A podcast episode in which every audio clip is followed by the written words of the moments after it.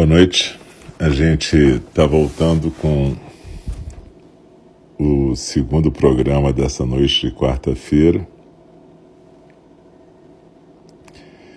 E é exatamente a fala do Dharma. Boa noite. É... A gente lembra sempre que a fala do Dharma é como se fosse uma prática de zazen.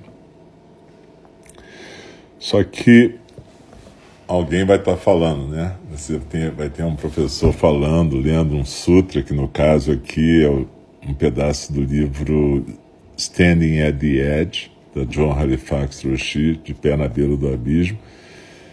E aí a gente comenta. Então alguém está falando e o resto da sanga está inspirando e expirando em zazen com as palavras, também dançando com as palavras.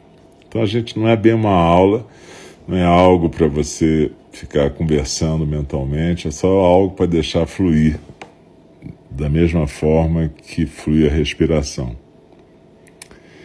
E a gente já vai começar hoje não vai ter aquele tempinho tão grande porque a gente começou mais tarde, né?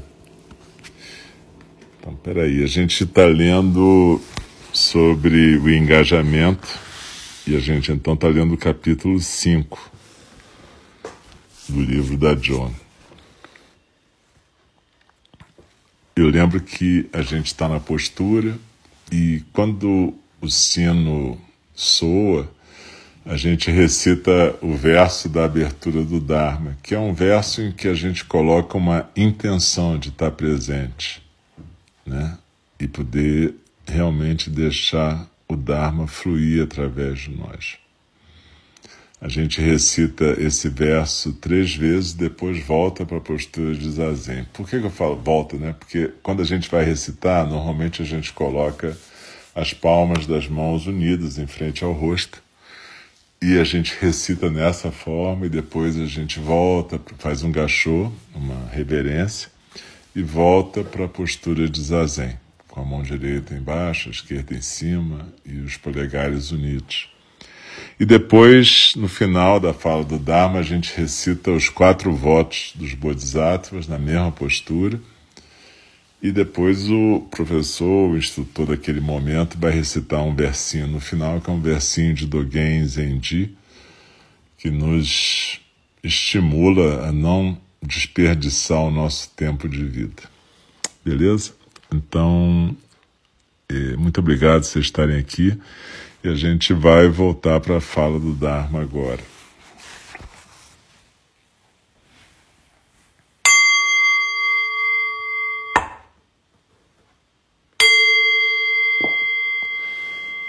O Dharma, incomparavelmente profundo e precioso, é raramente encontrado, mesmo em milhões e milhões de eras. A nós é dado vê-lo, ouvi-lo, recebê-lo e guardá-lo. Oxalá podemos, possamos verdadeiramente compreender e praticar o significado das palavras do Tathagata.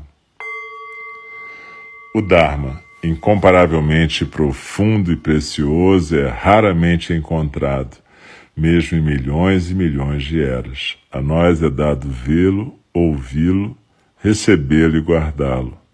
Oxalá possamos verdadeiramente compreender e praticar o significado das palavras do Tathagata.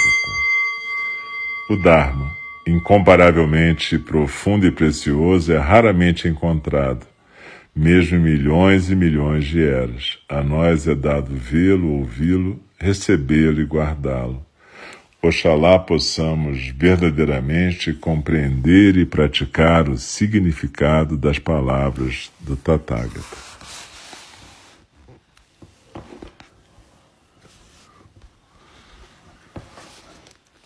O engajamento e os outros estados da beira do abismo.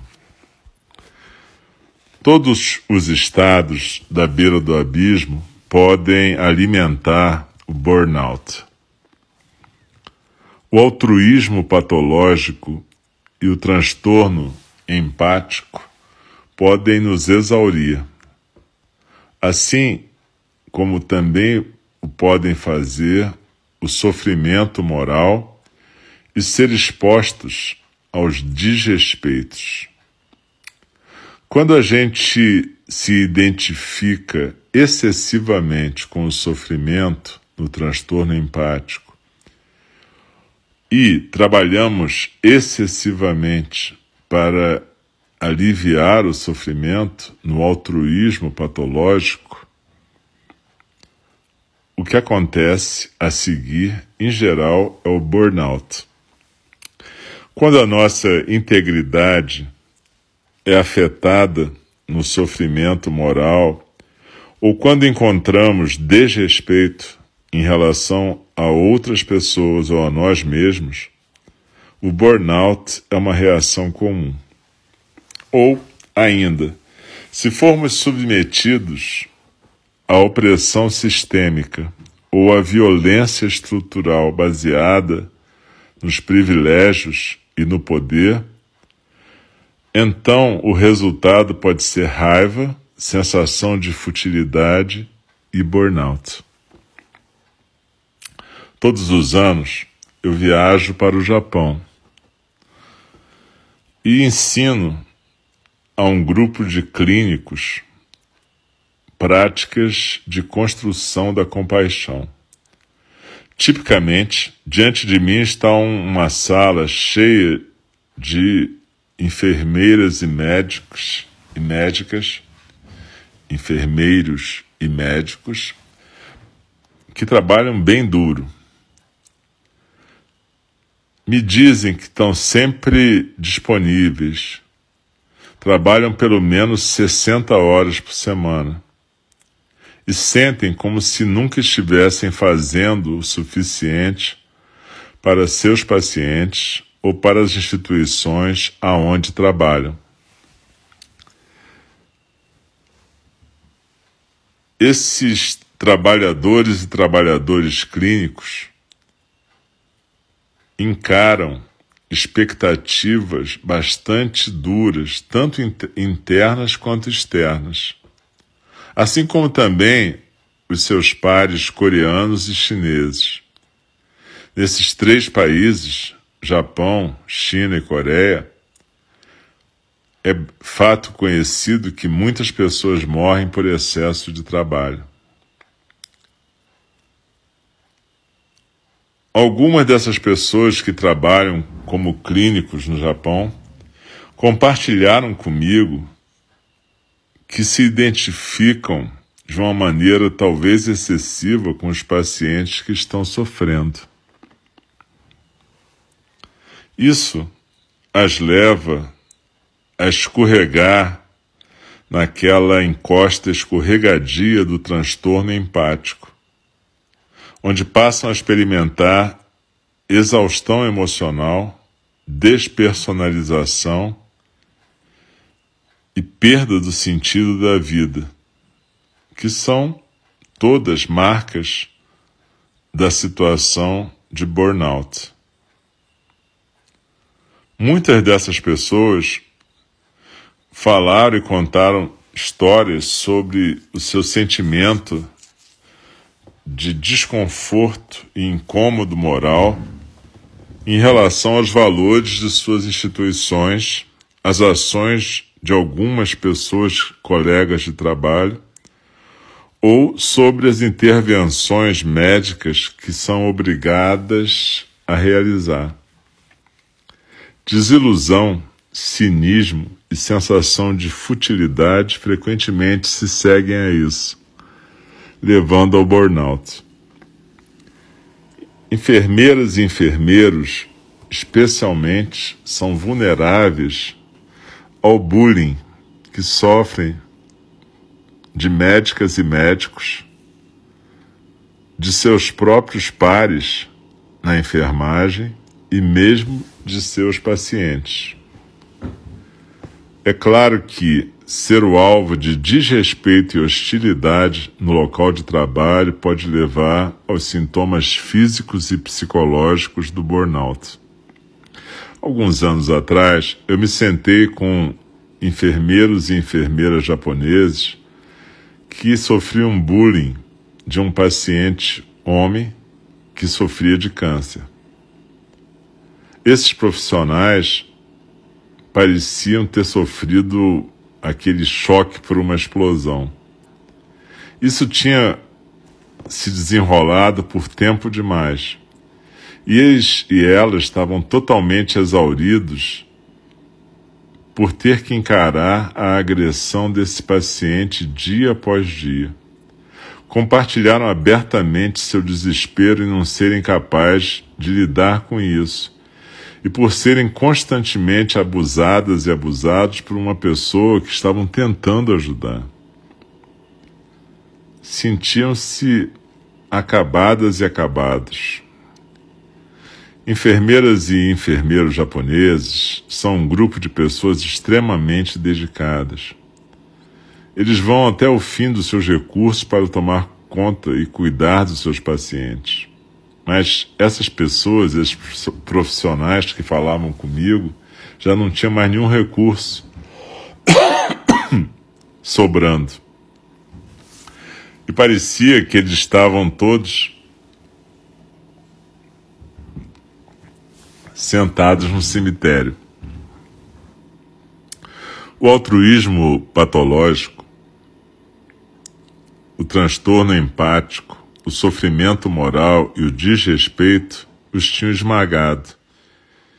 E cada uma dessas pessoas estava desmoralizada e em burnout. Também se sentiam culpados e envergonhados que não conseguiam lidar com essa situação. Me disseram que se sentiam como se tivessem falhado com seu paciente, com o hospital, com cada um entre si e também falhado para si mesmas. Eu só tinha um pouquinho de tempo com eles e elas. Após escutar a cada uma delas e cada um deles falar abertamente de sua exaustão e desespero, eu fiz uma revisão do protocolo GRACE, que é a prática de cultivo da compaixão à medida que interagimos com as outras pessoas. Um parêntese, a gente vai ver esse protocolo no final do livro. Eu sugeri que, antes de ver o paciente, eles tentassem se aterrar ficar firmes na terra, dando uma paradinha na porta do quarto do paciente e dando uma respirada consciente, atenta. Eles também poderiam lembrar por que tinham escolhido cuidar de pessoas que estavam morrendo. E usar um momento para lembrar e estar consciente do seu próprio potencial de reatividade assim como também do sofrimento mental e físico do seu paciente. Isso poderia colocar as coisas numa outra perspectiva. Reconhecer que o medo que sentiam desse paciente era compreensível as ajudaria a entender que bullying também é sofrimento. Essa pessoa estava morrendo de câncer. Essa pessoa estava aterrorizada. Estava com dores e não conseguia lidar com a situação nem com as dores. Tinha perdido a sua autonomia, a sua capacidade de controlar o curso da sua vida e a forma em que estava morrendo. Mais perto do final do encontro com esses profissionais, eu também sugeri a eles e elas que visualizassem esse paciente como um bebê desamparado, com medo, aterrorizado.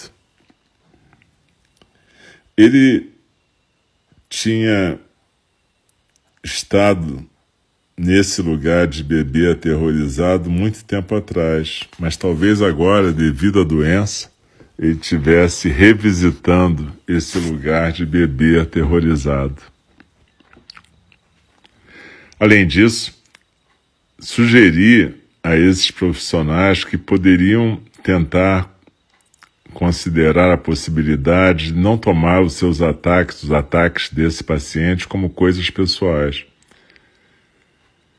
E observarem que, se agissem defensivamente, provavelmente as coisas iriam piorar.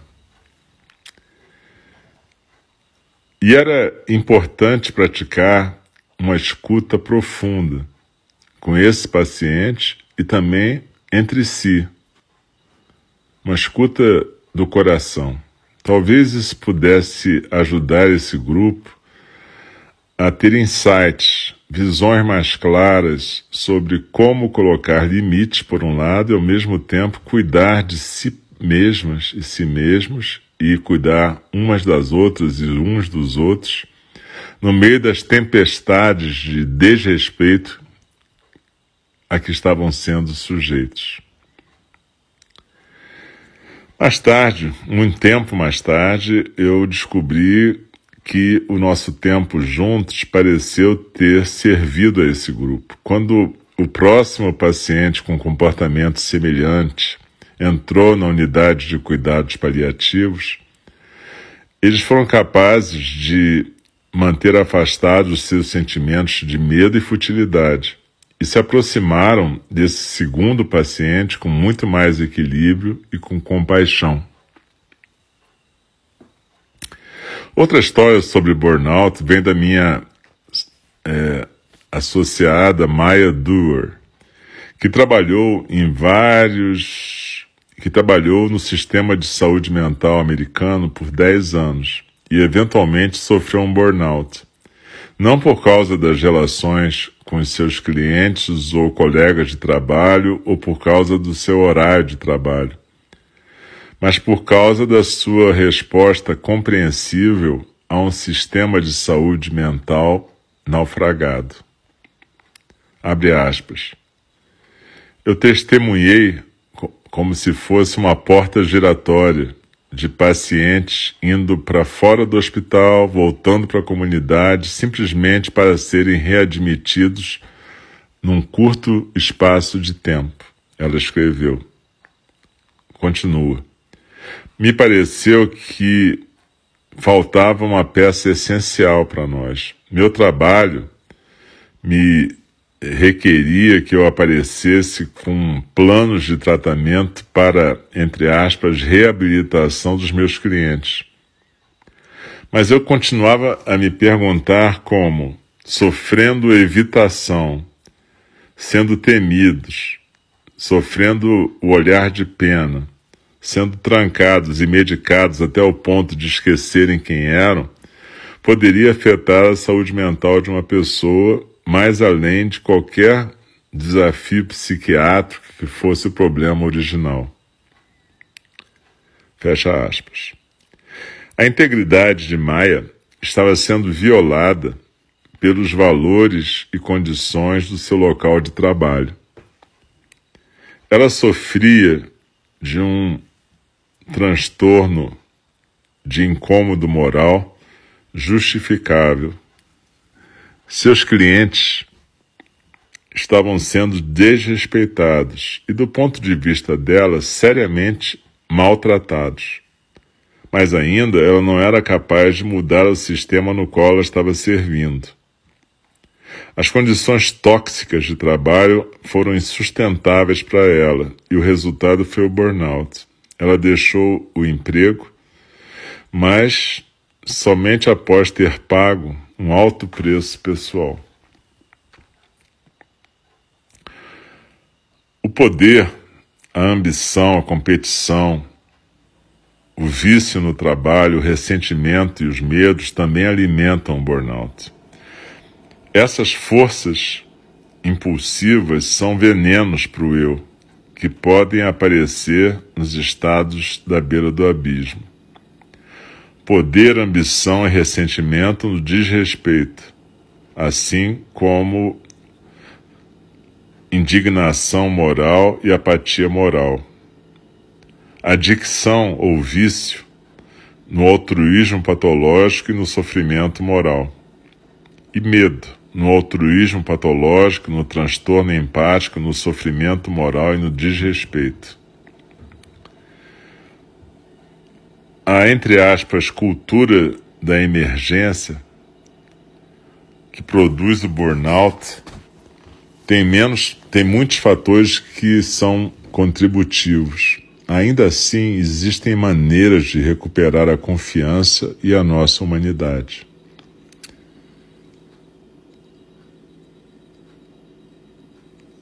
Você pode começar a encarar o trabalho como uma prática de atenção plena, mindfulness. Manter as nossas vidas abertas não somente para o mundo externo, mas também para o nosso mundo interno. Estabelecer de forma certa que nossos valores estão alinhados com os valores do nosso trabalho. E também praticar o humor aprender a brincar e aprender a não fazer nada. Ovídio, o poeta romano, escreveu na sua Ars Amatória 2, 351, abre aspas, descanse. Um campo que foi deixado descansar vai poder dar uma colheita mais frutífera depois. E mais uma sugestão. Uma vez eu escutei o professor Bill George, da Escola de Negócios de Harvard, oferecer uma abordagem importante, mas frequentemente negligenciada para transformar o burnout relacionado com a falta de sentido no nosso trabalho. Ele disse que quando a gente consegue ver o impacto positivo que fazemos através do nosso trabalho, o cinismo, a exaustão e sentimentos de ineficácia podem se dissolver e podemos ser inspirados a trabalhar de uma forma que é mais aberta, dedicada, equilibrada e que sirva mutuamente, ou seja, sirva a quem estamos servindo e a nós próprios. Esse pode ser o remédio que dá uma modulada, uma regulada no fogo que se transforma no burnout. E o transforma na paixão a se engajar com o coração inteiro. É extremamente importante a gente prestar atenção nessas palavras da Ruth Joan, de que, na verdade, o fogo que se transforma no burnout pode ser regulado para se transformar na paixão com que nos engajamos de coração inteiro no que fazemos. A questão é a gente observar se os nossos valores estão alinhados com aquilo que a gente está fazendo, se a gente realmente está servindo. Como Bodhisattvas, a nossa questão é servir. E servir não quer dizer essa coisa que ela chama aqui de transtorno do altruísmo patológico. Não é abrir mão de ser você, não é abrir mão de tudo para poder servir o tempo todo, não é isso. Servir servir mutuamente, servir a todos os seres, inclusive a nós. Mas é importante a gente entender que se a gente não puder colocar amor, afeto, investimento afetivo, sentido naquilo que a gente está fazendo, em algum momento, mais cedo ou mais tarde, a gente vai se desgastar. Porque nós somos seres que vivemos de relações amorosas, relações em que o amor possa fluir, na verdade. Servir quer dizer cuidar, e cuidado quer dizer cuidado amoroso. Então, se a gente não conseguir encontrar isso nas nossas atividades, isso vai levar a gente ao burnout. E essa é a ideia do cuidado amoroso, é a ideia que está por detrás do engajamento, do engajamento saudável. Como é que a gente pode viver, como disse o Shyama Roshi, citado pela Roshi John no, no Rohatsu, né? Ele fala que a gente vive como praticante zen pelo voto, não pela ambição. E voto aqui no sentido de intenção, a intenção que a gente coloca na vida.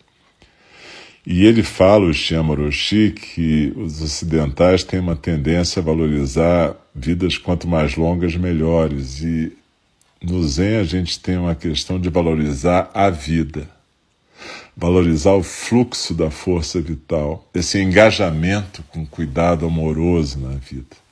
A morte vai chegar em algum momento para cada uma e cada um de nós. Mas a questão não é a morte, mas é o quanto que a gente faz com que a nossa presença na vida seja realmente uma presença vitalizada e que a gente não esteja presente apenas como um cadáver na vida. Essa é a questão do Zen. Como é que a gente pode estar completamente presente na nossa vida? E, e isso tem a ver com cuidado amoroso, engajamento, isso tem a ver com meditação, como a meditação que a gente fez na primeira parte, no primeiro programa dessa noite. Mas, seja como for, isso tem a ver com deixar o Dharma fluir através de nós. E nesse sentido, o Dharma é o cuidado amoroso. Então é importante a gente não se deixar levar por esses sentimentos de fracasso quando a gente está diante de situações extremamente complexas, onde tem tantos sentimentos envolvidos e onde a nossa própria reatividade pode ser despertada. Nesse caso que a Joan contou, do, do paciente que estava em cuidados paliativos, ela desenvolveu exatamente um protocolo chamado GRACE, que ela falou é, bem resumidamente naquele parágrafo, e que é um protocolo exatamente para a gente poder treinar compaixão. Parece estranho treinar compaixão, mas é possível. É possível a gente estimular a nossa compaixão através de um exercício como que ela propõe. E a gente vai ver mais adiante até o final do livro, ela vai estudar com a gente esse protocolo, quando a gente estiver estudando o capítulo sobre compaixão. Então, que a gente possa observar a nossa prática de vida, observar se os nossos valores estão alinhados com a vida que a gente está vivendo, se a gente está conseguindo estar realmente presente e colocando a nossa vida nesse serviço do cuidado amoroso.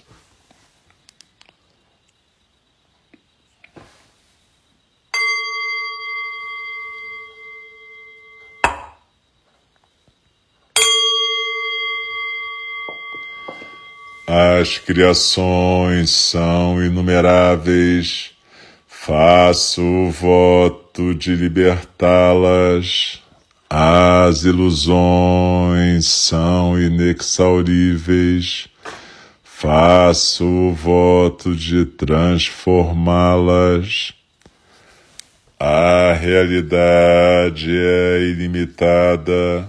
Faço o voto de percebê-la. O caminho do despertar é insuperável faço o voto de corporificá-lo. As criações são inumeráveis, faço o voto de libertá-las. As ilusões são inexauríveis, faço o voto de transformá-las. A realidade é ilimitada, faço o voto de percebê-la.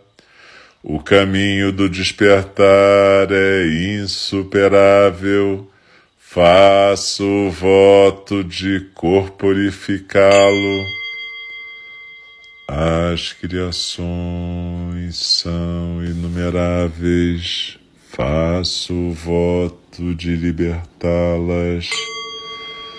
As ilusões são inexauríveis, faço voto de transformá-las. A realidade é ilimitada, faço voto de percebê-la.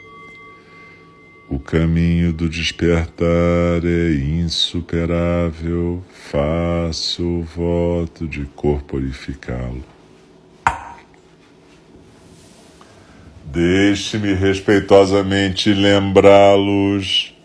A questão de vida e morte é de importância suprema. O tempo passa e a oportunidade é perdida. Vamos despertar, despertar, preste atenção. Não desperdicem sua vida. Então, uma reverência a todas e todos. Muito obrigado por a gente ter praticado junto hoje, nesses dois períodos. E uma boa noite, descansem, se cuidem, realmente se cuidem, porque a situação está séria. E procurem cada vez mais corporificar o Dharma em suas vidas. Um abraço, fiquem bem, até a próxima.